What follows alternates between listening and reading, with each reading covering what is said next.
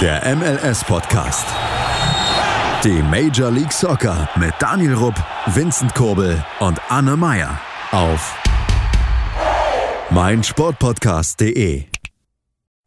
Herzlich willkommen zur 53. Folge des MLS-Podcasts und gleich vorweg die wichtigsten Nachrichten am Anfang im, in der Kurzvorschau. Alex Morgan ist nicht mehr schwanger und die US-Frauen haben ihre Klage zumindest in Teilen verloren. Mehr dazu gleich. Erst einmal, hallo Vincent.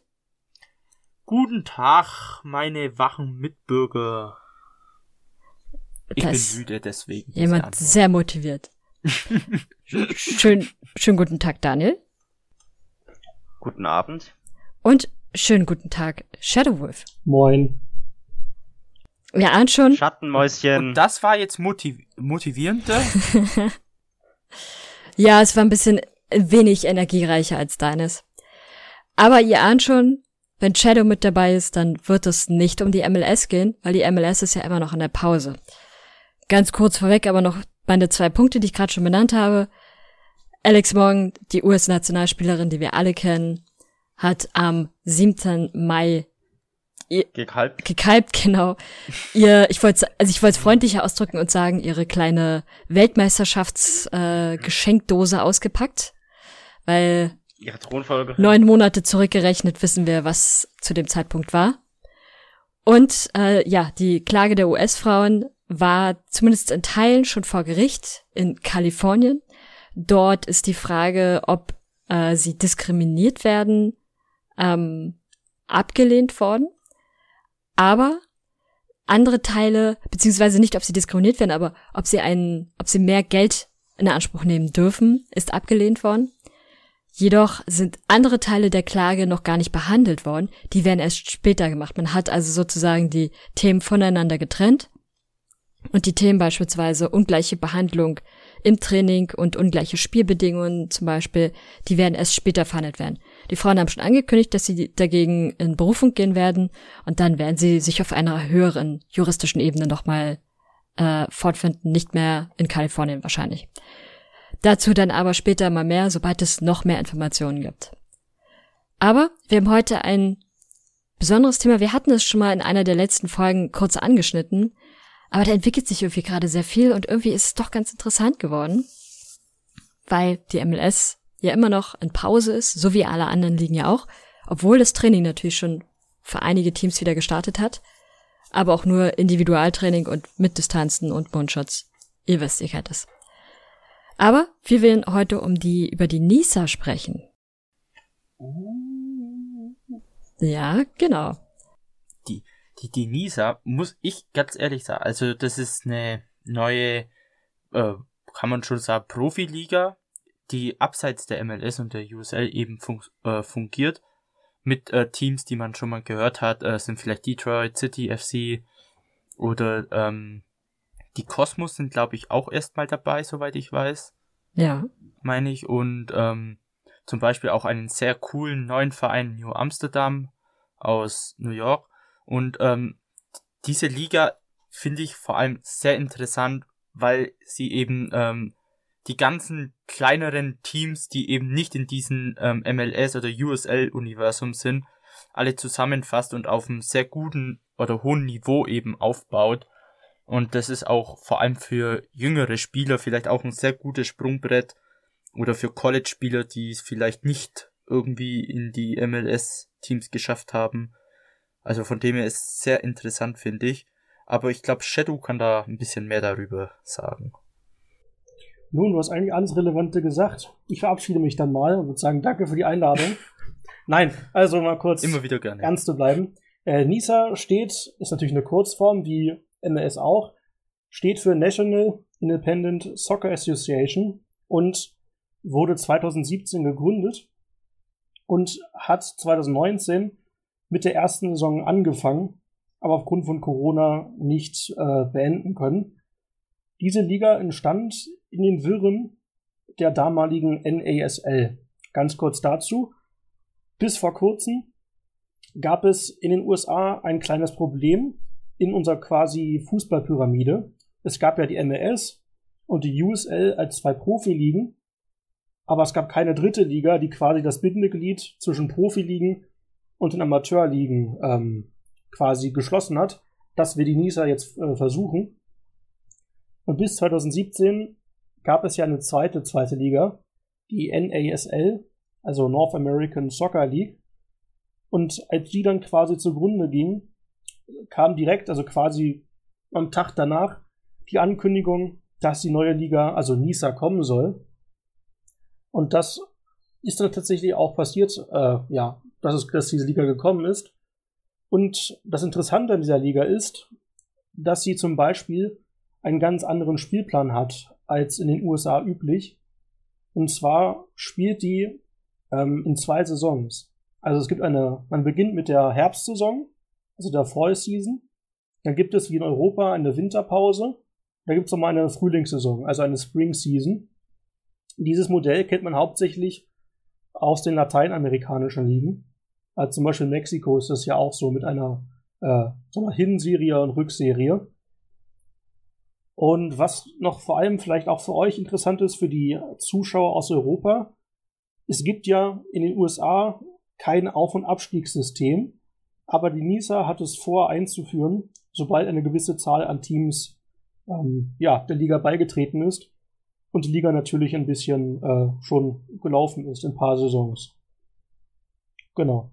So als kleiner äh, ja, Startsatz. Ja, das genau war so, tatsächlich ein, auch schon.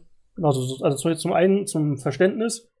Die NISA ist, wie gesagt, gerade erst in die erste Saison gestartet, gibt also nicht viel zu erzählen von, von Teams oder von, ich sag mal, Meisterschaften. Aber sie wird das neue Bindeglied zwischen Amateurfußball und den Profiligen und ist halt, wie, wie schon Vincent eben meinte, ein gutes Sprungbrett für die jungen äh, Spieler, die es vielleicht nicht in die Drafts zu die, in die MS geschafft haben, aber langfristig vielleicht schaffen könnten. Wir hatten ja in einem der früheren Aufnahmen oder Folgen hatten wir ja schon mal mit anderen Personen über die Nisa gesprochen, nämlich mit den beiden Spielern vom Chattanooga FC. Und die sind jetzt auch, also nicht die beiden Spieler, aber Chattanooga ist jetzt auch in der Nisa und äh, ja, eigentlich wollten alle so langsam richtig schön durchstarten, aber Covid-19 kam dann ein bisschen dazwischen. Man hat jetzt auch verkündet, dass man erst im Herbst starten wird wieder. Was an sich auch völlig verständlich ist, weil alles andere würde jetzt nicht mehr so viel Sinn machen. Genau, und es soll dann einen äh, NISA Independent Cup geben. Das sind quasi ein Wettbewerb aus den besten NISA-Teams und einigen anderen Amateurteams sein soll, um quasi auch diesen Teams ein bisschen die Möglichkeit zu geben, auch weil ja der US Open Cup wahrscheinlich nicht ausgespielt werden kann oder nicht in der eigentlichen Form ausgespielt werden kann. Um so dann quasi trotzdem ein bisschen äh, Ligen und Mannschaften zu verbinden. Habt ihr euch denn mal die Teams angesehen? Ja. Ich sowieso, aber ich hätte noch kurz was zu erklären, ähm, wie die Herbst- und Frühlingssaison eigentlich gemacht werden sollten, wenn das von Interesse ist. Ja. Also die Herbstsaison, also wie gesagt, man, man beginnt mit der Herbstsaison und die Frühlingssaison kommt danach. Nicht wie jetzt in eher in Europas mit dem Frühling beginnen würde. Und die Herbstsaison lief folgendermaßen ab. Da gab es ehrlich gesagt nur acht Teams, wovon drei schon gar nicht mehr in der Liga sind. Und die haben jeweils, also in zwei Gruppen, in der East und West Conference gespielt und hatten quasi zwei Spiele pro Gegner. Die besten zwei Teams jeder Tabelle haben dann quasi ein Final-Playoff-Spiel gespielt so dass zum Beispiel Miami FC in der Eastern Conference dann äh, NISA Champion geworden ist von der Herbstsaison. Aber Miami FC spielt ja mittlerweile in der USA Championship, aber war quasi mit der erste Meister in der NISA. Und in der äh, Western Conference war es dann Los Angeles Force. Äh, nein, die waren, die waren das Vizemeister. Entschuldigung, California United war der äh, Meister. Die Frühlingssaison, die gerade erst mal zwei Spieltage hatte, und dann wegen Corona abgebrochen worden ist, war dann anders. Da gab es noch eine Tabelle, wo dann auch äh, alle jeweils gegeneinander gespielt haben.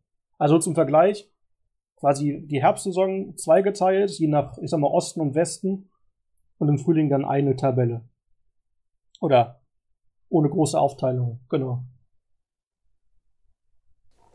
Klingt fast ein bisschen chaotisch. Ich denke, das wird sich mit der Zeit noch geben, wenn dann, äh, ja, die Teams nicht ständig wechseln und dann wahrscheinlich auch mal ein paar Saisons ähm, bespielt worden sind. Ist ja halt alles noch neu gewesen und durch Corona ja auch völlig kaputt gemacht worden. Ja. Weiß jemand eigentlich, was mit den Teams aus der quasi Anfangssaison passiert ist, die nicht mehr dabei sind? Also in dem Fall Miami FC, äh, Philadelphia Fury und äh, Atlanta SC. Bei Atlanta SC habe ich eine Vermutung, was da los ist. Ich habe mich darauf vorbereitet. Ähm, mhm. Oder war nicht so schwer, sich darauf vorzubereiten. Äh, Philadelphia Fury hatte ein großes Problem. Die haben, wie gesagt, nur in der Herbstsaison teilgenommen. Dass nach dem ersten Spiel, was sie gehabt haben, der Hauptinvestor ausgestiegen ist. Und das Team hat dann quasi bekannt gegeben, dass die restlichen fünf Spiele von der normalen Saison aufgegeben werden, so dass dann jedes Spiel mit 0 zu 3 gegen das Team gewertet worden ist. Und das Team angeblich sollte sich dann quasi unter neuen Investoren suchen für die Frühlingssaison vorbereiten. Wenn man aber auf deren Social Media oder Webseite guckt, gab es seit der Herbstsaison keine neuen Einträge. Also man kann vermuten, dass Philadelphia Fury eher eingestampft wurde oder eingestampft wird und taucht auch gar nicht mehr auf der NISA Homepage auf. Atlanta SC ähm, taucht noch auf der Website von der NISA auf und könnte wahrscheinlich im Herbst wieder teilnehmen. Aber auch da habe ich nichts Neues gefunden oder nichts Aktuelles, inwiefern es da mit Kadern oder mit neuen Möglichkeiten aussieht. Aber dafür hat ähm, Atlanta auch die komplette Saison teilgenommen im Herbst. Und Miami FC, wie eben schon erwähnt, ist nach der Herbstsaison in die USL rüber gewechselt, weil sie ja quasi den Platz von Ottawa Fury gekauft haben. Genau, das sind quasi die drei Teams, die nicht mehr oder aktuell nicht mehr teilnehmen. Also um auf Atlanta sprechen zu kommen, ich bin jetzt hier gerade auch auf der Seite der NISA und kriege mich hier so durch die Teams durch. Und da sehe ich zum Beispiel, dass von Atlanta SC die Seite nicht mehr vorhanden ist. Sprich, du könntest ja theoretisch jetzt die Domäne Atlanta Soccer.soccerclub.com kaufen. Heißt, ich denke, der Verein ist aufgelöst worden. Wahrscheinlich genauso wie halt Philadelphia Fury, die halt nichts mehr seitdem gemacht haben, seitdem der Hauptinvestor. Und die von Los Angeles Force.com, gut, erreiche ich jetzt wieder. Habe ich kurz nicht erreicht, deswegen dachte ich, da wäre auch was. Nee, aber die waren noch gut dabei. Aber ja. Und natürlich hier Cosmos New York, wo glaube ich jeder von uns im Merch rumläuft. Genau, also, also heute habe ich keinen an. Wir können mal gerne aufsehen. Ich trage täglich täglich, wenn ich zum Arbeiten gehe, ja, ja. trage ich dir die gute Trainingsjacke. Ich, ich dachte die äh, Kosmos Unterhose. Das auch. Wir können mal kurz zusammenfassen. Aber da. Ja, schon, Daniel. Ich würde sagen, da sind aber UFOs drauf. Also was ich kurz sagen wollte, man, man hat gemerkt, dass ja in der Anfangszeit die meisten Teams eher aus dem Westen gekommen sind. Daher wurden für die zukünftigen Teams eher die Ostküste bedacht sodass mit New York Cosmos, New Amsterdam FC und zum Beispiel die New Jersey Teamsters äh, drei Teams bestätigt worden sind, die dann quasi aus dem Osten in die NISA kommen sollen. Sowie zwei Teams, über die man noch nicht finden konnte. Äh, NISA Connect, äh, Connecticut und NISA Providence, also Rhode Island. Die sollen noch kommen, aber da gibt es noch kein Datum, wann sie in die, in die NISA starten werden. Auch wenn ich schon Gerüchte finden konnte, wie die Clubs wahrscheinlich heißen und wo sie wahrscheinlich sein werden. Es gibt da keine aktuellen Quellen zu, ob die Teams realisiert werden und ob es da schon Möglichkeiten gibt. Oder Namen, Trikot, Besitzer, irgendwas. Aber jetzt ist doch die richtige Zeit, die Gerüchte zu sagen. Was hast du gefunden? Gut, also für Nisa Connecticut habe ich einen alten äh, Forum-Eintrag gefunden, der damals an, von einer angeblichen PR-Agentur geleakt worden ist, dass das Team aus Connecticut wahrscheinlich, ja gerüchtemäßig, den spannenden Namen bekommt, Connecticut United und in Norwich, Connecticut spielen soll. Das Logo ist ganz schön, aber mehr konnte man auch nicht finden, außer es dieses angebliche äh, PR-Mitteilung gewesen ist. Und bei Providence, also Rhode Island, gibt es den Providence City Football Club, die auf ihrer eigenen äh, Blogseite und im Interview mal angegeben haben, dass, wenn alles gut läuft, sie vorhaben, ein A-Team in die Nisa zu stellen. Da wäre so meine Vermutung, dass sie dann wahrscheinlich das, den Nisa-Spot von Providence übernehmen werden. Aber auch halt nichts Offizielles. Das waren so die einzigen Sachen, die man finden konnte. Sonst gab es nichts Offizielles vom Verein oder den Nisa selber. seitdem die Teams damals bestätigt worden sind als zukünftige Teams. Also was man sagen kann, die NISA ist halt noch neu. Die meisten Teams, die teilnehmen, sind frisch gegründet worden oder relativ frisch gegründet worden. Und deswegen ist die Liga noch im Wachsen und im stetigen Wandel. Muss aber ganz ehrlich sagen, es spielen für äh, sehr viele interessante Teams mit. Also, ähm, ob es jetzt San Diego 1904 oder äh, Chattanooga FC, Detroit City FC, New Amsterdam, die, die New York Cosmos oder Oakland Roots, das sind alles Vereine, die ich eigentlich mega cool und interessant finde. Ähm, also, ja, ist spannend, welche Teams dann da noch kommen werden und äh, wie sich die Teams dann so entwickeln. Auch die Logos sind gar nicht mal so scheiße, finde ich jetzt. Bis auf ähm, das von California United, das finde ich jetzt nicht so, aber sonst, ja, oder was sagt ihr zu den Teams? Nochmal ganz kurz äh, für die, unsere ältere Generation bei den Zuhörern, die eventuell noch Pelé und Beckenbauer noch live Fußball spielen gesehen haben. Bekommt bitte keine feuchten Augen. Wir reden bei New York Cosmos nicht vom damaligen New York Cosmos, sondern von einer Neugründung, die 2010 gegründet worden ist. Nur so als Fun Fact, damit hier keiner denkt, dass Beckenbauer und Co. den Verein heute noch irgendwie weiter betreiben. Das ist quasi nur eine Neugründung, die sich auf die Traditionen beruft. Aber um zur Frage von Vincent zu kommen, ich persönlich finde die äh, Ideen und die Liga an sich natürlich sehr interessant. Und die Logos gefallen mir halt auch meistens, weil sie nicht zwingend diesen, ich sag mal, MS äh, glattgeschliffenen europäischen Stil oft haben, sondern zum Beispiel, ähm, ja, mit Oakland Roots zum Beispiel oder Detroit City noch eigene Stile und Logos haben. So wie in der guten alten Zeit quasi. Also würde ich sogar zustimmen, was Vincent meinte. Die meisten Logos sind recht ordentlich. Mach ich? Nee, sag, ich habe nur Ja gesagt. So. Ähm, das ist jetzt eine Frage an dich, Daniel, und an dich, Vincent. Was, was interessiert euch denn so an New Amsterdam? Warum reizt euch irgendwie dieser Club? Er ist ja euch irgendwie offensichtlich schon mal aufgefallen. Mm. Ja, was sagen wir mal so. Also erstmal das Logo finde ich echt cool irgendwie, weil das ist echt was anderes von der Form und wie sie das Logo aufgebaut haben. Und zweitens muss man halt auch sagen, die haben das Social Media technisch echt gut auch hinbekommen. Sie haben ja, glaube ich, mit euch, also mit Box to Box auf Twitter, ähm, bisschen interagiert und ähm, und da sind wir dann auch mit MLS Supporters mal kurz eingegangen und das haben die dann auch. Also sie haben ein bisschen interagiert mit uns sozusagen und ähm, das macht gleich mal Vereine allgemein schon wieder sympathischer. Und ähm, ja, ich finde allgemein dieser Name New Amsterdam, man bringt auch noch, also New Amsterdam, so hieß New York früher, äh, als äh, also zu Beginn dieser Stadt, als die ersten Einwanderer kamen, sozusagen, man holt einen historischen Namen auf, ähm, und man hat im Logo eben auch ein Schiff, was wahrscheinlich so das erste Ko äh, Kolonialschiff darstellen soll. Oder halt von den ersten Einwanderern.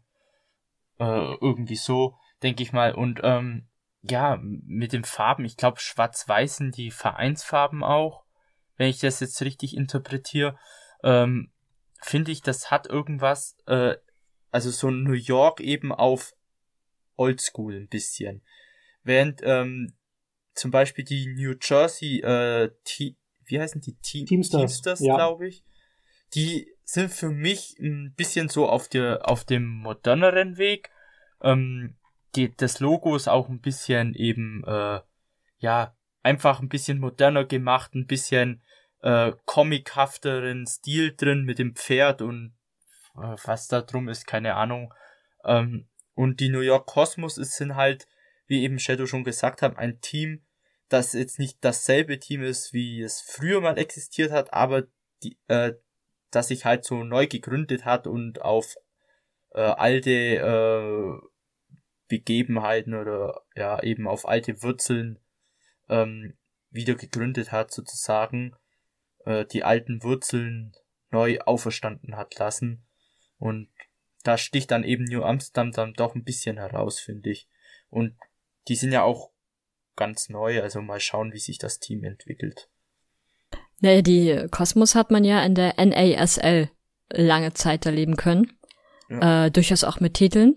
Und äh, tatsächlich haben sie die Tradition von der alten Kosmos sozusagen auch wieder erschreckend gut auferleben lassen, indem auch sie mehrfach große finanzielle Schwierigkeiten hatten und äh, dann ja auch Teil des Untergangs der NASL mit waren.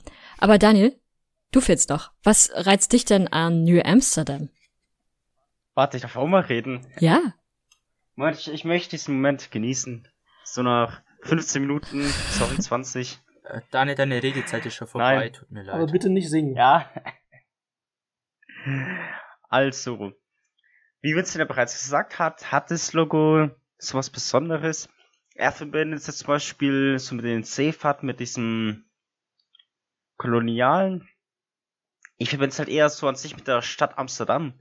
Ich meine, klar, New Amsterdam, wie Vincent bereits sagte, war für New York City. Aber Amsterdam, beziehungsweise allgemein Niederlande, steht für mich eher so für Segeln, für Meer, einfach für eine geniale Zeit. Weil ich war zum Beispiel einmal dort und was machst du halt in Amsterdam? Klar, Segeln. Und dann ein Segel als Logo zu haben, ist schon nice. Hinzu kommt eigentlich dieses extrem gute Social Media, was aber tatsächlich 99% der amerikanischen Vereine haben, beziehungsweise 99% der englischsprachigen Fußballaccounts, auch von Bundesligisten zum Beispiel. Dann an sich ist Trikot, was sie mal gezeigt haben. Ich weiß nicht, Vincent, hast du es mal gesehen? Ja. Es sieht halt einfach dermaßen geil aus. Und ich, ich würde es mir tatsächlich, glaube ich, wenn es preislich drin ist und die nach Deutschland liefern, überdenken zu kaufen. Weil es dann einfach dermaßen nice ist. Und ich bin halt noch ein Freund von so Teams, die so aus dem Boden gestampft werden. Was heißt aus dem Boden gestampft? Die gegründet werden und dann zu diesem Weg von Tag 1 zu verfolgen. Wo du weißt, hey, wir sind ein kleiner Verein und müssen uns erstmal eine Fanbase schaffen. Und sowas mal wirklich von Tag 1 mitzuerleben, mit so einem coolen Verein, wie es New Amsterdam FC ist, erlebst du nicht alle Tage und da bin ich gespannt, wo die Reise hingehen wird.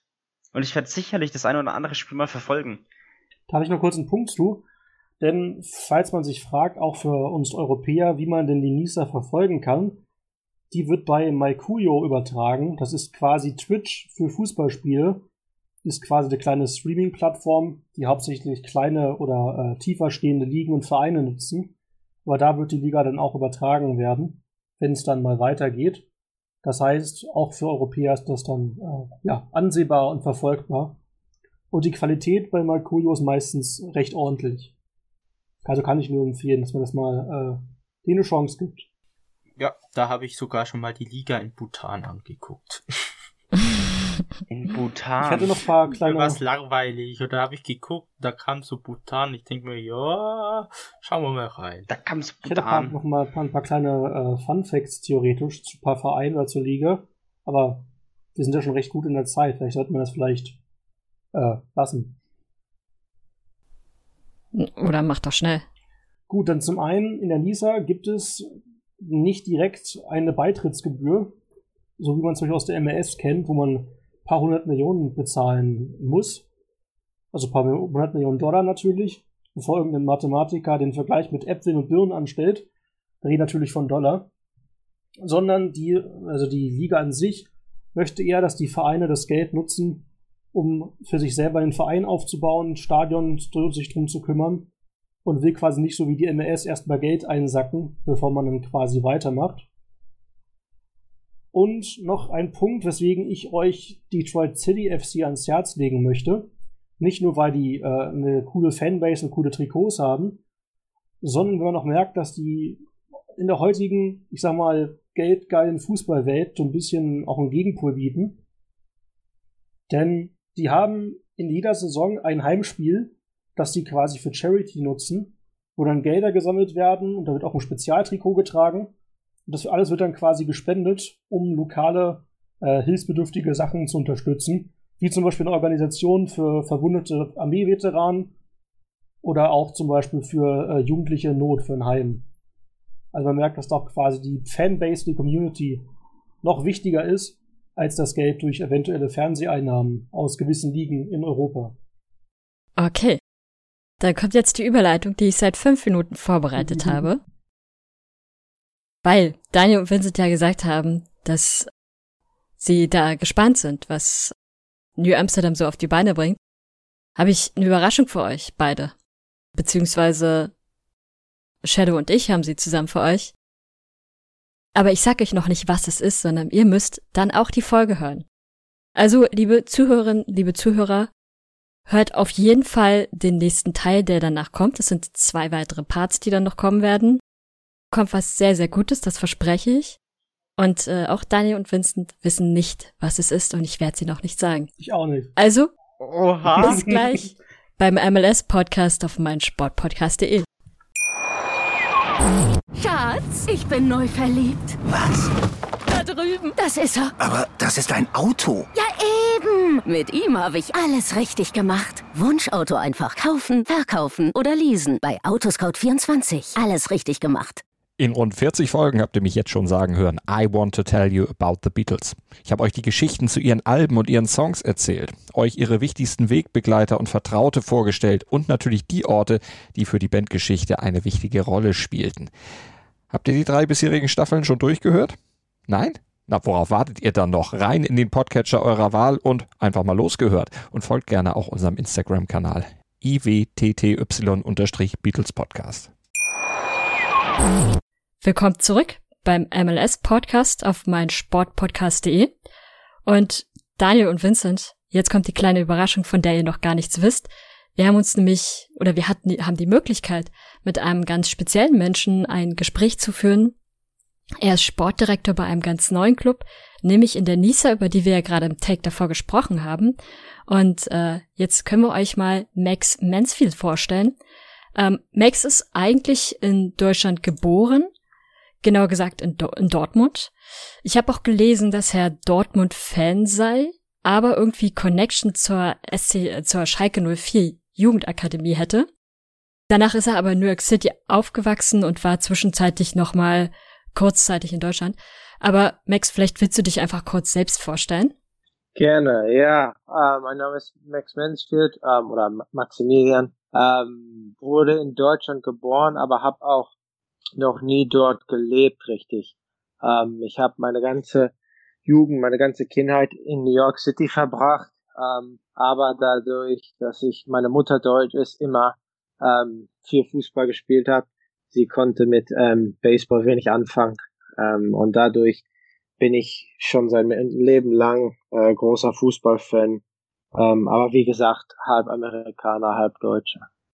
Und also wir haben bei äh, Fußballproject.com ähm, haben wir ganz kurz deine Biografie gefunden und da steht, dass du äh, Dortmund-Fan bist. Wie kommt das? Ja, also ich bin in Witten oder Herdecke beziehungsweise ge geboren. Das ist ein Vorort von Dortmund und halt meine Familie, also meine mein Onkel und so weiter, meine Cousins, die sind alle große große Dortmund-Fans und dann immer im Sommer oder während den Ferien als ich in Deutschland äh, meine Zeit verbracht habe, wurde dann immer Dortmund-Spiel auf dem Fernsehen und und ja Trips zum Westfalenstadion hieß das damals und seitdem war ich immer großer Schwarz-Gelb-Fan. okay, wunderbar. Ansonsten hast du viel beim BW Götze gespielt, was ja auch ein sehr interessantes Team ist. Ja, also in, ich sag mal, das war, als ich in meiner Jugend noch gespielt habe, da war vor New York Red Bull und New York City FC, da gab's die beiden Möglichkeiten noch nicht. Und ja, so der größte Jugendverein in New York in der Umgebung. Und es ist heute noch so, also der gehört immer noch zu den Top vier oder fünf Vereine ist der Blau-Weiß Gotchi, ähm, der ist in Queens, also sag mal so eine halbe Stunde war die Fahrt immer von Manhattan, aber das war so die große Adresse im Fußball. Ja, also man kennt ihn tatsächlich, oder? Ja, ich hätte, hätte auch noch eine Frage, die wir dann schon weiterführen. Geht es um deinen nächsten Verein, den wir gefunden haben? Und zwar hast du ja später dann, nachdem du bei äh, Blau-Weiß Gotchi gespielt hast, ein Angebot vom damaligen Arizona United bekommen, wenn ich mich nicht täusche. Ähm, also quasi im heutigen Phoenix Rising. Ähm, weißt, genau. du noch, weißt du noch, wie es dazu kam? Oder, oder ähm, hast du den Verein ausgewählt oder war das quasi einfach nur ein normales Angebot? Also, also da waren noch ein paar Zwischenstationen. Also da, dazwischen kam noch erstmal in Deutschland gespielt, in der Oberliga, ähm, ein paar, zwei Jahre und dann noch drei Jahre oder dreieinhalb Jahre Uni in Amerika. Und dann kam es erst zu Arizona United. Und ich bin da über einen Kollege, der auch einen Profivertrag hatte in New York, der hat mir einfach Kontakt äh, dargestellt und da kam die Möglichkeit, nach Arizona Probetraining zu machen in der USL. Apropos New York, wenn du dich entscheiden müsstest zwischen den beiden Clubs da aus der MLS, welcher ist dir lieber? Oh, sind wir, habe ich beide nicht so gern. Also ich, ich wohne also wirklich direkt in Manhattan und kann dir ehrlich sagen, ich war noch nie in meinem Leben zu einem Red Bull Spiel oder auch noch nie zu New York City FC. Ähm, ich glaube, die machen das nicht so gut, dass die innerhalb der Community sich so genug einbinden. Ich glaube, da fehlt das so, weil das Produkt an sich, also der Fußball an sich ist eigentlich ganz ordentlich und ganz äh, interessant für den Zuschauer. Aber ich glaube, so diesen diese Beziehung und diese Zug an den, den Inner Communities, da, da fehlt bei denen so ein bisschen. Hm. Dafür habt ihr ja was ganz Neues Eigenes gegründet, worüber wir auch noch sprechen werden. Und wir haben ein paar Fragen vorbereitet. Äh, nämlich der Club, den ihr gegründet habt, ist der New Amsterdam FC. Wie ist, wie ist es dazu gekommen? Wie ist der entstanden? Ähm, ja, also der Verein New Amsterdam FC, also erstmal der Name ist das der alte Name von New York, als die Settlers oder die, die Auswanderer aus Europa nach Amerika beziehungsweise New York gekommen sind, ähm, hieß das damals nur Amsterdam. Und mhm. daher kam der Name und der Verein an sich, äh, ich und ja, Businesspartner ähm, haben schon lange an dieses Konzept gearbeitet über Fußballprojekt, wo wir halt ähm, Möglichkeiten anbieten wollen, an US-Spieler sich ähm, zu zeigen und sich in den Profibereich äh, Fuß zu fassen, weil es gibt in US-Fußball einfach nicht diese Möglichkeiten wie in Deutschland, ähm, ja, diesen Sprung in den Profibereich zu schaffen. Dadurch, dass du nur zwei Ligen hast, Profiligen oder beziehungsweise jetzt drei mit den beiden USL-Ligen, aber du hast auf diesem Kadern, wenn du die anguckst, es sind viele internationale Spieler und das bietet dann die Möglichkeit für junge US-Spieler, ich sag mal so 17, 18, 19, nicht die Möglichkeit im, im Profibereich Fuß zu fassen und dann erst diesen Zwischenschritt in den US Colleges zu machen und in diesen vier Jahren an den Unis und den Colleges verlieren die halt viel von der von der Weiterentwicklung des des Fußballers und wir wollen halt durch New Amsterdam das große Konzept für uns ist junge Spieler die Möglichkeiten anzubieten Profifußball zu spielen. Ich hätte ich noch eine Frage habt ihr euch den Namen New Amsterdam genommen, einfach nur um euch quasi von den typischen New Yorker Namen abzugrenzen? Oder gab es da auch noch vielleicht noch weitere Hintergründe, außer dass halt der alte Name ähm, von New York New Amsterdam ist? Ah, ich glaube, wichtig war für uns, dass wir, wir wollen nicht modern sein, wir wollen auf äh, alte Werte unseren Verein bauen. Ähm, und ich glaube, das ist auch durch meinen deutschen Hintergrund dieses, dieses Arbeitsverein, dieses ehrliche Arbeit, ähm, und nicht diese riesen äh, Ge Gehalte für die Spieler, dass das alles mehr äh, ein bisschen realistischer ist und, und daher dieses, dieses Oldschool Feel dazu, auch in dem, in dem Social Media Branding, ähm, war uns sehr wichtig und daher fanden wir was Historisches würde einfach besser passen. Mit dem Konzept rennst du bei mir schon mal offene Türen ein, denn ich sehe das doch sehr ähnlich, also was quasi jetzt Gehälter und ähm, den Fußball an sich angeht. Genau. Ja. Äh, apropos so ein bisschen historisch, auch euer Logo ist ein bisschen historisch. Ich habe rausgefunden, dass es von Chris Payne entworfen wurde. Gibt's da auch eine Geschichte zu? Ja, also wir, wir arbeiten, also wir haben uns ein paar Logos angeguckt und dadurch, dass ich viel involviert sein werde in, in New Amsterdam, weiter als nur Sportdirektor auch, so ja Tag für Tag die Abläufe, ähm, war mir sehr wichtig, dass da so eine klare Verbindung ist mit Fußballprojekt. Ähm, ich wollte dieses Schwarz-Weiß behalten ähm, und diesen, diesen ähnlichen Look und, und als ich den Kontakt zu Chris Payne durch einen Bekannter ähm, aufgestellt habe, habe ich, das war so die erste Sache. Ich wollte so diese Mischung zwischen Fußballprojekt und altmodisch New York so zusammenbilden. Ich glaube, New York ist eine Stadt, die sehr, sehr viel auf, auf Fashion und Mode liegt und daher war uns das ganz wichtig, dass das auch mal was anderes ist vom Logo her. Ähm, also, und ich glaube, Chris Payne hat das super hinbekommen. Finde ich auch, definitiv. Ist ein super Logo. Ich bin ja selber sagen wir, im Amateurbereich so ein bisschen an Logo basteln selber dran. Und das Logo hat mich dann selber vom Hocker gehauen, weil ich es echt sehr schön fand, eine sehr schöne Abgrenzung und ich zugegeben schwarz-weiß auch als schöne Farben empfinde. Also ich glaube, mit dem Logo habt ihr alles richtig, alles richtig gemacht. Dankeschön. Die NISA als Liga ist ja sehr, sehr neu. Wie, wieso habt ihr euch denn für ausgerechnet diese Liga entschieden und nicht für beispielsweise eine der USL-Ligen? Äh, ich glaube, da gibt's einige Gründe. Die erste ist, ähm, ja, so in die USL-Liga reinzukommen. Die wollen, dass du Milliard die Millionen und Millionen da erstmal reinsteckst und dann den Verein gründest, wo die, wo die NISA sagt, behält euer Geld ähm, und benutzt das für die Gründung des Vereines, die Plätze, die Spieler, ähm, damit die, Info, die damit der Verein der, die Grundlage auch richtig und die Basis auch richtig sicher ist. Benutzt lieber euer Geld dafür. Das fanden wir erstmal gut. Zweitens fanden wir den Kalender besser und ein großer Traum oder Hoffnung für New Amsterdam ist, dass wir auch Spieler weiter an Europa, äh, europäische Vereine verkaufen können. Ähm, und daher ist der Kalender einfach viel einfacher, weil der ist genauso wie der deutsche Kalender ähm, und nicht wie der normale MLS. Das heißt, die Transferfenster sind dann gleich und das macht alles natürlich viel einfacher. Ja, das stimmt. Dann hätte ich, hätte ich noch eine Frage, die aber auch auf die erste Frage aufbaut.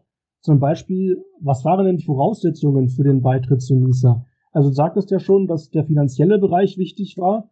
Und was sind denn quasi so die Voraussetzungen gewesen, um überhaupt beitreten zu können? Also die wollten erst, du musstest einen, einen Wert haben, also die, die, die Besitzer des Vereines und, und Verzeihung, wenn ich irgendwelche Ausdrücke jetzt falsch sage, aber ich, ich gebe mein Bestes. Ich benutze mein Deutsch jetzt nicht so häufig, aber ähm, ja, dass die Besitzer des Vereines einen Wert von über 10 Millionen haben.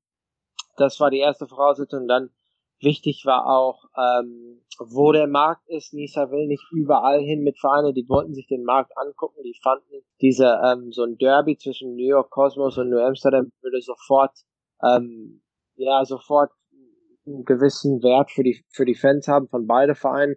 Das fanden die ganz wichtig.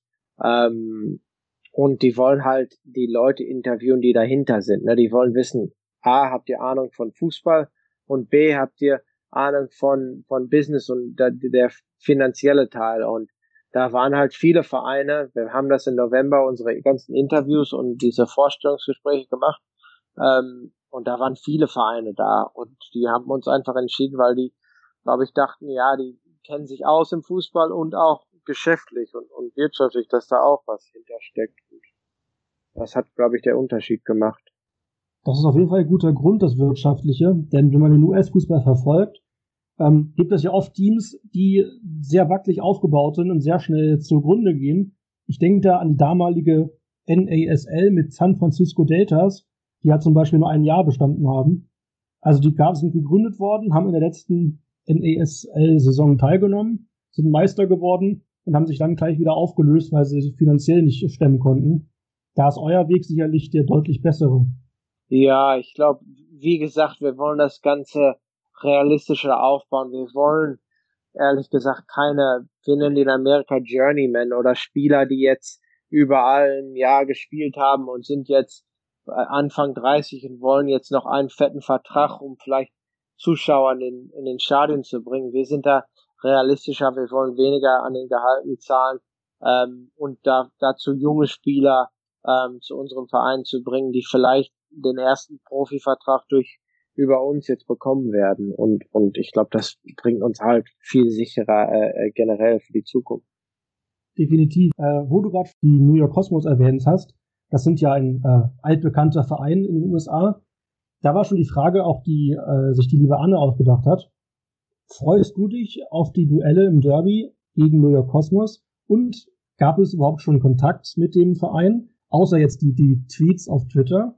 Ja, also wir sind öfters jetzt mit New York Cosmos ähm, in Kontakt über viele Sachen. Die freuen sich auch, das ist ja für den auch äh, wichtig, enorm, weil ich sag mal, beim, beim Drittligistenverein, da, da erwartet man jetzt nicht so, so häufig, dass die Cosmos-Fans unter der Woche dann zum Auswärtsspiel in Kalifornien gehen oder in Detroit, aber dadurch, dass wir ein paar Minuten von, von dem entfernt sind, ist das viel realistischer, dass die ganzen Fans dann zu uns auswärts kommen und das ist enorm wichtig, das anzubieten und, die freuen sich sehr. Wir freuen uns natürlich auch, müssen aber auch realistisch sein. Die haben andere finanzielle Bedingungen.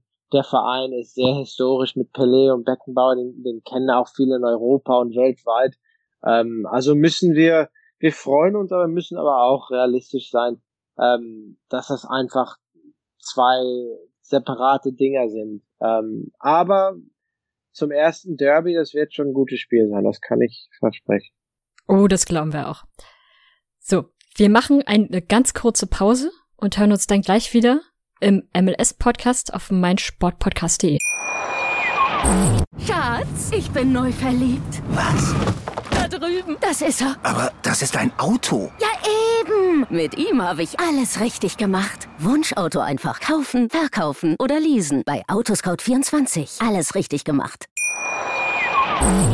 Willkommen zurück beim MLS-Podcast auf meinsportpodcast.de. Und es geht weiter mit Max vom New Amsterdam FC und gemeinsam mit Shadow Wolf, der das äh, ja heute mit mir zusammen macht, als kleine Überraschung für Daniel und Vincent. So, äh, Shadow, willst du die nächste Frage gleich mal starten? Gerne. Wir hatten jetzt ein wenig äh, speziellere Fragen zum Verein vorbereitet und ja, würde damit gern loslegen. Unsere erste Frage, die haben wir eigentlich schon, oder hast du eigentlich schon mit beantwortet, aber ich stelle sie trotzdem nochmal, falls du was vergessen hast. Und zwar war die Frage, ähm, was sind eure Schwerpunkte beim Verein und was ist euch wichtig? Gibt es neben der Jugendarbeit, die ihr ja angesprochen habt, oder quasi neben den, neben den jungen Talente fördern, noch einen anderen Weg, den ihr als Schwerpunkt seht? Ja, wie gesagt, die Jugend, da ist ein Riesenwert drauf, die, die Möglichkeiten anzubieten an den, an den jungen Spieler. Ähm, dazu auch viel in der Umgebung, also in New York, in den Stadtteilen äh, zu machen. Ich glaube, das wird auch wichtig sein, wenn die den Kader sehen, dass viele Jungs auch richtige New Yorker Jungs sind, Jungs aus Brooklyn, Jungs aus Queens ähm, und nicht von überall aus Amerika und international. Klar, internationale Transfers wollen wir immer ein paar, die ein bisschen mehr Erfahrung haben, aber ich glaube grundsätzlich wird das ein lokaler Verein und das werden die auch die Fans in den in den Kader äh, den Ausbau deutlich sehen ist ja auch ein guter Punkt für die, wie sagt man so schön im Deutsch?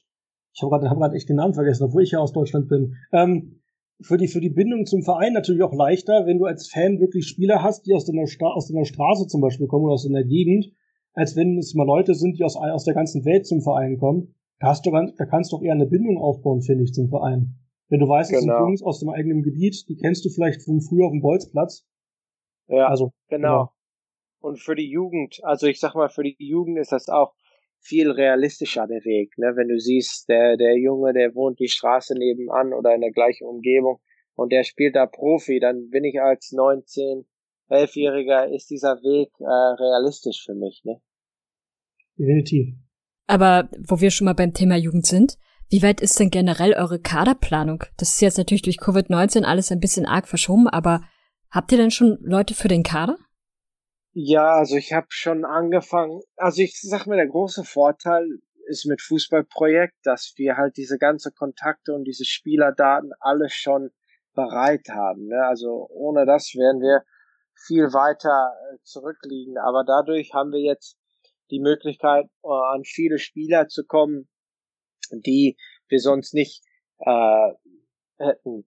Und wir haben jetzt, ich sag mal, die Gespräche geführt mit 12 bis 15 Spieler, die wir ganz gerne hätten. Die haben klar An Angebote aus andere Vereine, wo finanzielle Bedingungen vielleicht größer sind, aber klar, also viel, die wollen ja alle in New York leben. Ne? Das, und viele, die aus New York kommen, wollen zurück. Ist ja nichts Besseres als zu Hause.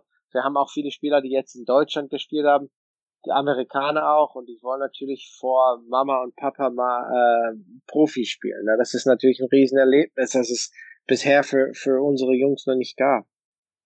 ich sag mal so, es gibt auch schlechtere Orte, als in New York City Fußball spielen zu dürfen. Also ich verfolge durch die Private die Cosmo League, das ist ja eine Amateurliga aus New York City. Ja. Wenn ich mir vorstelle, als, als, als New Yorker und dann darfst du in New York City spielen, ich glaube, da gibt es schlimmere Orte, wo man Fußball spielen könnte als Profi. Allerdings, also wir haben Jungs von, von Fußballprojekt, die, die spielen in au, zwei Stunden außerhalb Bayern im Wald, wo es natürlich wunderschön ist, aber wenn du als New Yorker Anfang 20 dahin kommst und du spielst da im Wald in der Ober- oder Regionalliga, da denkst du dir auch, boah, hätte ich mal lieber in New York geblieben, ne? oh, ich hatte noch. Nee, mach ich.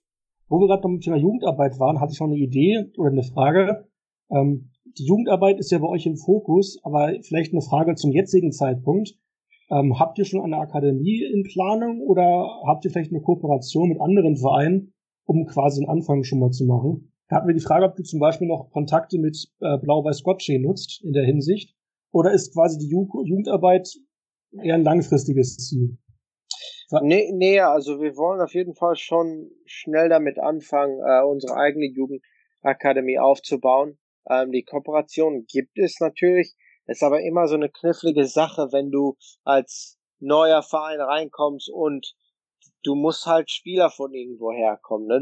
Die, die sind ja 16, 17, die Jungs, und, und die kommen dann von irgendeinem Verein und dann diese Bindungen, die vielleicht mal gut waren, gehen auf einmal schnell sauer. Ne? Zum Beispiel Gotchi. Wenn wir fünf, sechs Gotchi-Jungs nehmen würden, klar haben die eine Profi, ähm, ja, Profi-Möglichkeiten über uns, aber trotzdem, das ist nie eine einfache Sache. Also da müssen wir vorsichtig sein, aber trotzdem noch ja die Möglichkeit bieten. Ähm, also ich glaube, im ersten Jahr werden wir vielleicht äh, es abwarten mit, mit einer Akademie und dann im zweiten Jahr richtig durchstarten, wenn wir uns ein bisschen etablierter ähm, das Ganze vorangehen können. Klingt auf jeden Fall nach einem richtigen Weg. Auf jeden Fall eine sehr gute Sache, auch mit der Jugendarbeit. Das ist ja nicht mehr so ganz einfach in den USA. Nee, allerdings. Habt ihr denn so langfristige Ziele? Ähm, ja, ich, ich würde sagen, erstmal für die Liga, dass die Liga weiter wächst. Ich glaube, die Nisa hat Riesenpotenzial. Ähm, für uns als Verein, wir wollen im, in der Nisa natürlich gut durchstarten.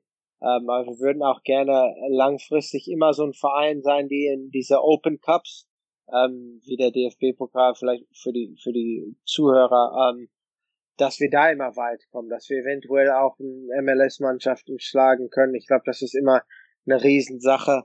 Ähm, und dann natürlich genauso wichtig ist für uns, dass wir ähm, für unsere Nationalmannschaftsspieler ausbilden. Ne? Wir wollen unbedingt diese jungen Spieler ein paar Jahre bei uns ausbilden, nach Europa schicken, da die, die ähm, Erfahrung sammeln und dann für unser Land, für US-Fußball generell unser Profil äh, zu erhöhen. Das ist auf jeden Fall sehr gut klingendes langfristiges Ziel. Äh, ich habe noch eine Frage, die ist nicht hundertprozentig ernst gemeint. Mir ist mich aufgefallen, ähm, oder vielleicht kennst du die Geschichte von Chicago Fire, dass die irgendwie Probleme haben mit ihrem Namen, weil dieser Name durch die Serie Chicago Fire immer super schwer bei Google zu finden ist. Und ihr habt euch jetzt einen Namen gegeben, der auch mit einer Serie, nämlich New Amsterdam, sehr ähnlich ist. Habt ihr nicht Angst, dass ihr auch sehr schwer gegoogelt werden könnt? Ja, wir hatten einige. Also es gibt auch in New Amsterdam Vodka und dann, ich wusste auch nicht, dass Ajax Amsterdam, die heißen eigentlich Amsterdam Fußball oder Football Club. Also da gibt's einige Sachen, aber die anderen Alternativen für Namen, die fanden wir dann alle nicht so gut und wir haben einfach gesagt, das ist ein Risiko, dass wir jetzt äh, wissen und, und wir, wir ziehen das durch und es kann immer mal die Sache sein, aber hoffentlich sind wir der größeren ähm, der zwei New Amsterdams und, und dann wird das alles nicht so problematisch wir freuen uns auf jeden Fall drauf, weil die Idee war wirklich doch sehr erheiternd, dass man euch für diese Serie erhalten könnte und andersrum. Ja. Gut. Wir, wir hätten jetzt ein paar Fragen wieder auf dich bezogen, an sich, also auch zum Verein war quasi auf dich wieder ein bisschen mehr bezogen. Und zwar, was sind denn eigentlich deine Aufgaben als Sportdirektor eines ganz, eines ganz neuen Teams an sich natürlich? Aber was sind denn so deine Aufgaben vom Verein? Ja, im, im Kurzen sind es zu viele. Ähm, aber ich muss halt den Trainer jetzt einstellen. Wir haben jetzt ein paar Kandidaten, ganz interessante, wo die auch unsere Mission als Verein ähm, einbinden, aber auch den Profil von, von Fußball in New York kennen. Ähm, also ich muss den Trainer einstellen, ich muss zusehen, dass unsere Social Media Team alles zum richtigen Zeitpunkt rausbringt. Ähm, ich mache selber die ganzen Videos jetzt. Wir suchen aber einen, der das ähm, alles ein bisschen breiter macht, breiter bringt, weil ich die Zeit einfach nicht habe. Die Kaderplanung, die finanzielle Planung. Also bei so einem kleineren Verein, der jetzt neu startet, muss man im Prinzip fast alles machen oder deine so einen Griff auf, auf alles haben, um einfach aufzupassen, dass alles ähm, ja flüssig läuft und, und wie, wie wir das auch ähm, als, als Direktorteam ähm, uns vorstellen. Ja, klingt sehr abwechslungsreich auf jeden Fall. Was waren denn für dich so die Schwierigkeiten beim Beitritt in die NISA und auch bei der Gründung des Teams? Ähm, ich glaube, die Schwierigkeiten, ich glaube, die Liga an sich hatte viele Fragezeichen in so einem riesen Markt wie New York, ob man da nicht untergeht. Klar, die Möglichkeiten sind riesig, aber es gibt auch für die Zuschauer und die Leute, die Einwohner von New York, so viele andere Möglichkeiten, wie sie ihre Freizeit verbringen können. Ich glaube, das war ein großes Fragezeichen. Und das andere war natürlich, dass es ist meine erste Station als Sportdirektor und dann direkt im Profibereich.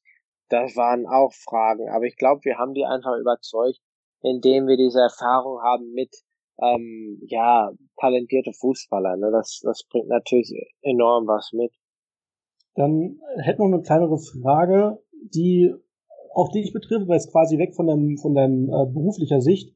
Und zwar, verfolgst du noch anderen US-Fußball oder kommst du aufgrund deiner Arbeit quasi gar nicht dazu, so mal einen Blick in die anderen Ligen oder anderen Spieler zu werfen? Doch, also ich verfolge ja, die MLS nicht so, aber ich verfolge die USL ähm, Championship, da, weil wir da viele Spieler da unterkriegen und ich will immer ja einen Blick drauf werfen, wie ähm, wie sie spielen, wie sie sich anbinden an diesen diesen neuen Stationen. Ähm, also erstmal USL und dann auch die Cosmopolitan Liga, ne? Alle meine mhm. Äh, Freunde und ich finde die Liga halt an sich mega, mega interessant. Du hast so viele kulturellen äh, Aspekte, die da sind vom Verein zu Verein und finanziell ist da auch zwischen uns viel auch dahinter. Ähm, ich finde die Liga einfach Cosmopolitan mega spannend. Ich auch tatsächlich. Ich verfolge die, glaube ich, als einziger von unserer Gruppe hier sehr gern und sehr viel. Du kannst natürlich in Deutschland sehr, sehr schlecht verfolgen, weil meistens nur so Social Media Posts, ja. wenn du Glück hast, rausbekommst. Aber ich hatte zum Beispiel das Glück gehabt, vor anderthalb Saisons das Finale der Cosmopolitan League hier sehen zu können, dank dem Livestream. Und ich kann auch zustimmen, was du sagst. Also die, die Cosmo League ist tatsächlich, finde ich, sehr, sehr interessant. Aber ja. ich hätte jeder für verrückt, wenn ich dafür erzähle, dass ich die toll finde. Aber die ist wirklich äh, sehr angenehm und sehr schön, auch mit den ganzen kulturellen Einflüssen. Ja, ist unglaublich, was da abläuft. Also das, das hat man eigentlich wenig so, was ich gesehen habe von Amateurenliga in Amerika auch, diese, dass du so viele Einflüsse hast von anderen Ländern. Es gibt ja auch einen deutschen Verein, da war ich früher Trainer ähm, und und die Liga ist einfach klasse. Mhm. Was machst du denn, wenn du nicht gerade Sportdirektor bist? Also hast du noch an, nebenbei andere Hobbys? Ah, ich sag mal Vergangenheit hatte. ähm, ich ich fahre gerne Fahrrad ähm, und ich bin ein riesengroßer ähm, hoffentlich hört meine Mutter es nicht, ein riesengroßer Sneaker-Sammler. Also ich habe über, ich sag mal jetzt über 100 Paar Schuhe ähm, und das war schon immer so von der Kindheit immer so eine wichtige Sache bei mir. Die ganzen Air Force und Limited Edition und wie sie alle heißen. Ist ja auch eine gewisse Kapitalanlage. Ja, genau. und schöner Schmuck auch noch für, fürs Haus. Genau. Dann wissen wir schon, was als erstes gebaut wird in deiner äh, in der Akademie. Ein begehbarer Schuhschrank für die ganzen Sneakers. ja, will ich mal hoffen. Okay, wir haben, wir haben zum New Amsterdam noch ein paar Fragen. Einfach weil wir das Projekt neben der NISA, was ja schon ein sehr spannendes Projekt ist, auch sehr interessant fanden. Aber was wir uns irgendwie nicht so richtig, also was wir nicht rausfinden konnten, ist, wie finanziert sich dann der Club? Ja, ähm, also wir haben ein paar Investoren, ähm, die da, die das interessant fanden. Das ganze Konzept haben wir präsentiert. Ein großes davon. Unser Präsident, der ist CEO einer Firma, die heißt Fruit Street. Und Fruit Street ermöglicht ähm, Patienten, die Typ 2 Diabetes haben, äh, die Möglichkeit mit ihrem äh, Arzt oder ähm, Wellness Coach nennen wir die, über diese App ähm, ihr, ihren Lebensstil zu, zu ändern, damit die auf eine gesunde Schiene kommen. Das heißt, dreimal der Woche äh, ruft der Arzt an über die App, über Videokonferenz, ähm, jede Mahlzeit, die ich äh, esse, die kann ich kann sofort ein, ein Snapshot-Foto davon machen und dann geht das alles, alle diese Details gehen zu meinem Arzt, der guckt sich das an und dann wird das immer, wie gesagt, dreimal der Woche besprochen. Ähm, ja, dies ist gut, das ist gut, ähm, das ist nicht so gut, daran können wir arbeiten. Und der große Punkt davon ist, dass die Krankenversicherung in Amerika, die bezahlen das für die Patienten. Das macht natürlich einen riesen Unterschied. Und er ist auch, Lawrence Gerard heißt er, der ist auch Fußball begeistert und der fand das Konzept super. Klingt auf jeden Fall sehr gut, so wenn man auch gewisse finanzielle äh, Hintergründe hat, weil es natürlich sicherlich nicht einfach, wenn man gerade startet und noch nicht zwingend, ich sag mal, große Sponsoren, große Namen äh, anlocken kann, wenn man ja kom komplett neu ist, dass der Verein also quasi auch sicher äh, steht und dass man nicht Angst haben muss, dass der Verein ein sehr kurzlebiges ähm, Leben hat, so wie viele andere US-Vereine. Nee, genau. Und ich glaube, die, die, wir wollen uns ausbauen mit anderen Sponsoren so schnell wie möglich, damit wir nicht auf zwei oder drei uns verlassen müssen, aber ähm, das kommt dann mit der Zeit. Und wie kommt ihr gerade mit der Covid-19-Situation klar? Ich sag mal, äh, geschäftstechnisch ganz gut. Wir haben unsere App umgestellt, um Covid-19-Patienten zu nehmen. Ähm, aber New York an sich, also ich war außerhalb New York den letzten Monat und bin vor zwei Tagen zurück nach Manhattan gekommen, ist natürlich anders. Ne? Es ist leer hier. Das kenne ich ja gar nicht, ähm, dass da so wenig Verkehr ist. Ähm, ja, die ganze, also es wird besser in den Nachrichten, wird immer jeden Tag besser, aber trotzdem, es ist eine andere Welt wie vor ähm, zwei Monaten. Ja, das stimmt. In Berlin muss man mittlerweile auch mit Maske einkaufen oder mit der Bahn fahren. Ja. Aber es ist auch schon ein bisschen lockerer geworden. Also Berlin war ja teilweise, ich sag mal, dicht, da gab, war nichts offen, außer Supermärkte, Apotheken und sowas. Aber mittlerweile hat die Politik ja vieles ja. wieder relativ gelockert und ist auch auf dem Weg, alles wieder zu lockern. Aber halt jetzt mit Maskenpflicht. Das kannst du gar nichts mehr machen ohne Maske. Ja. Wir hätten, ich hätte noch eine Frage wieder auf dich und die Nisa bezogen, aber quasi eher so von, von äh, deiner eigenen Meinung her. Und zwar, wie viele ja wissen, ist in den US-Sports das Auf- und Abstiegssystem, also äh, Relegation zum Beispiel, nicht so verbreitet. Aber die NISA hat ja vor, bei einer gewissen Anzahl von Teams Auf- und Abstieg einzuführen in der Liga. Ähm, was hältst du davon? Findest du das gut? Ist das auch was, was du gut findest? Oder denk, oder ja, genau, also wie stehst du zum Auf- und Abstieg, was NISA und die USL ja vorhaben einzuführen? Ja, ich find's halt immer eine gute Sache. Ähm, da, du musst auch im Sport, ist ja Leistungssport, du musst ja auch äh, bestraft werden, wenn, wenn die Leistung nicht da ist. Und ich glaube, das ist so der große Problem in MLS, dass wenn du unten stehst, äh, da, da passiert nichts. Ne? Du kannst ja jahrelang da unten in der Tabelle stehen und da passiert nichts. Du bist trotzdem ein Profiverein. Klar kommen weniger Zuschauer, aber so richtig dass du zweite, dritte, vierte Liga dann irgendwann spielst, kommt dann nicht in Frage. Aber dazu muss man sagen, man kann das nicht zu schnell einführen, weil jeder Verein braucht, der da mit drin ist, braucht eine gewisse Sicherheit, eine gewisse Stabilität, weil irgendwann hat man dann keine Liga. Ne? Wenn die Vereine, ich sag mal in der MLS, zehn Jahre oder 15 Jahre jetzt MLS spielen in der ersten Liga und auf einmal und haben so schon Probleme mit, mit Zuschauern. Auf einmal spielen die in der zweiten Liga. Die Fans sind das nicht gewöhnt. Und das ist dann der große, große Fragezeichen. Machen die das mit oder sind die ganzen Sponsoren jetzt raus und die Fernsehverträge? Die hatten ja das noch nie, ja, dass das vorkam in der Vereinsgeschichte. Und das ist mal natürlich ein anderes Erlebnis. Also, ich, ich sehe so, wie sich das unterscheidet mit, mit Vereinen, die absteigen der zweiten Bundesliga und das dauert, das kann Jahre dauern, wenn, wenn nicht noch länger. Also soweit ich weiß, ich, ich verfolge ja hauptsächlich die, die Ligen unterhalb der MLS, so im Vergleich zu den anderen. Und ich habe gestern erst gehört, dass die USL ungefähr plant, in drei, vier Jahren mit den Auf- und Abstiegen zu beginnen. Wobei man natürlich sagen muss, dass die USL ja zumindest die Championship ja schon sehr lange funktioniert und sehr lange läuft. Aber natürlich war auch halt der Punkt, weswegen ich oft erzählt habe, warum es Auf- und Abstieg unwahrscheinlich ist in den USA. Einfach deswegen, weil die finanzielle Situation ja ganz anders ist. Also auch ob die, ähm, wie formuliere ich das? Die meisten Vereine in den USA haben ja einen Owner, der, dem der Verein gehört. Und ob der vielleicht auch die Lust überhaupt hat, mit dem Verein in die zweite Liga zu gehen, ist ja auch was ganz anderes. Ja. Dass er nicht plötzlich ja. sagt, ich, ich will gar nicht mehr und dann ist der Verein ohne Besitzer ja. und ohne finanzielle Möglichkeiten. Ja, weil es gibt auch, muss man auch bedenken, es gibt keine richtige Traditionsvereine, ne, wo die Fans sagen, durch gut und schlechte Zeiten stehen wir der Verein bei. Ne? Klar gibt es immer Ausnahmefälle wie, wie, wie Portland und auch USL-Vereine, aber der Großteil, das sind neue Sachen, neue Vereine, neue Konzepte, die immer noch ihrem Marktanteil sich ähm, ja so an sich bringen wollen. Ne? Und, und da kann man nicht erwarten, dass ich ein Jahr bin ich jetzt ein neuer Fan und im zweiten Jahr muss ich den Abstieg mitmachen. Das, da wirst du viele äh, Zuschauer und Fans schnell verlieren. Mhm.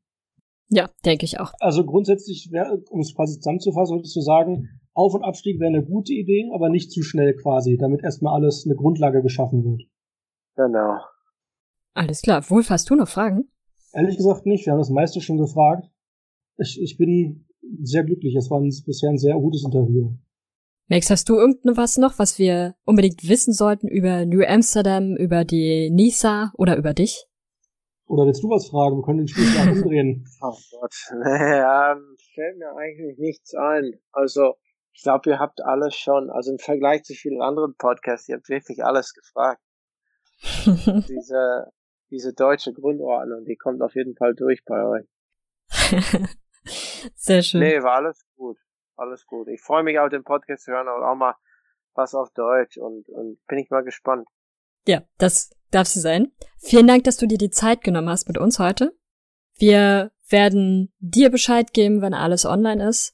Und die Zuhörer, für die Zuhörer wird alles verlinkt sein, also sowohl Fußball Project wie auch natürlich die Seiten der NISA und vom New Amsterdam SC, damit ihr euch das mal genauer anschauen könnt, worüber wir da heute überhaupt geredet haben. Und damit ihr auch mal seht, warum uns das Logo so gefällt. Super, okay, freuen wir uns. Alles klar. Gut, dann vielen Dank fürs Zuhören in dieser heutigen MLS Podcast Folge und bis zum nächsten Mal. Denkt wieder daran, verfolgt unsere Kanäle US Soccer News auf Facebook oder Box to Box auf ähm, Twitter sowie MLS äh, Supporters Germany auf Instagram und auch auf Twitter. Und ansonsten habt noch einen schönen Tag und bis zum nächsten Mal. Ciao. Ebenfalls. Tschüss. Schatz, ich bin neu verliebt. Was? Drüben. Das ist er. Aber das ist ein Auto. Ja, eben. Mit ihm habe ich alles richtig gemacht. Wunschauto einfach kaufen, verkaufen oder leasen. Bei Autoscout24. Alles richtig gemacht. Hey, Malte Asmus von meinsportpodcast.de hier. Ab März geht's weiter mit unseren 100 Fußballlegenden. Staffel 4 bereits. Freut euch auf Zlatan Ibrahimovic, Michel Platini, Cesar Luis Minotti, Paolo Maldini, um nur mal vier zu nennen. Und bis wir mit der vierten Staffel kommen, hört doch einfach noch mal rein in die bisherigen drei Staffeln. Ronaldinho, Sepp Meyer, Gary Lineker, Lothar Matthäus und viele weitere warten da auf euch. 100 Fußballlegenden. Jetzt überall, wo es Podcasts gibt. Der MLS Podcast. Die Major League Soccer mit Daniel Rupp, Vincent Kurbel und Anne Meyer auf meinsportpodcast.de. Schatz, ich bin neu verliebt. Was? Da drüben. Das ist er. Aber das ist ein Auto. Ja, eben. Mit ihm habe ich alles richtig gemacht. Wunschauto einfach kaufen, verkaufen oder leasen. Bei Autoscout24. Alles richtig gemacht.